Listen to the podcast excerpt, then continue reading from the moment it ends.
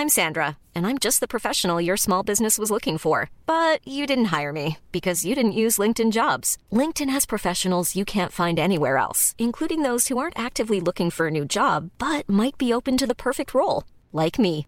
In a given month, over 70% of LinkedIn users don't visit other leading job sites. So if you're not looking on LinkedIn, you'll miss out on great candidates like Sandra. Start hiring professionals like a professional. Post your free job on linkedin.com/people today.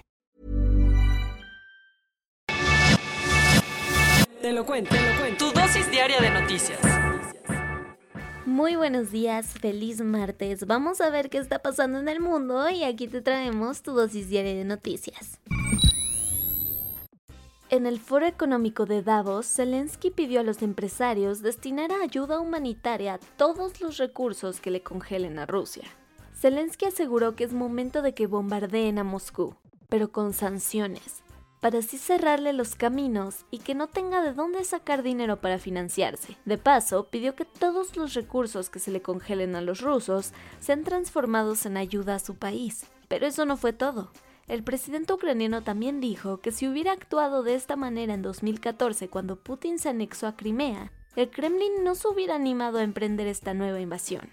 A todo esto, a través de una carta que entregó en Ginebra, el diplomático ruso Boris Bondarev tiró la toalla en su servicio al Kremlin, renunciando a su cargo ante la misión de su país en Naciones Unidas tras declarar que se siente tan avergonzado por la invasión que está armando su país. Bondarev, con 20 años de servicio, es el diplomático de más alto rango que renuncia tras la invasión a Ucrania.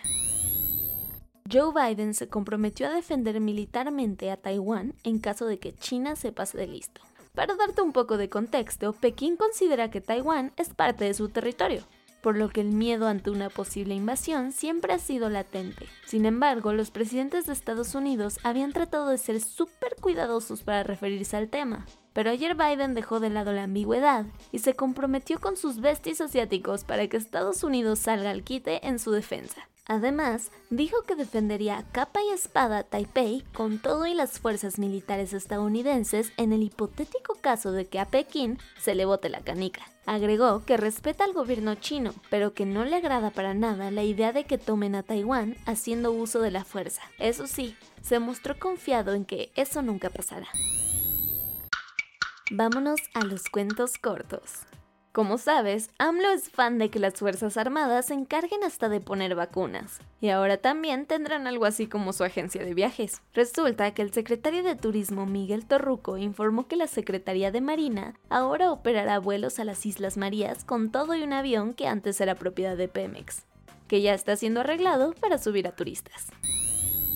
ACNUR acaba de informar que la invasión a Ucrania y los demás conflictos bélicos por todo el mundo provocaron que la cifra global de personas que huyen de sus hogares para salvaguardar sus vidas haya rebasado el escalofriante número de las 100 millones. Tan solo en suelo ucraniano han huido 14 millones de personas desde que empezó la ofensiva de Putin. Esta cifra representa nada más y nada menos una cuarta parte de la población de este país.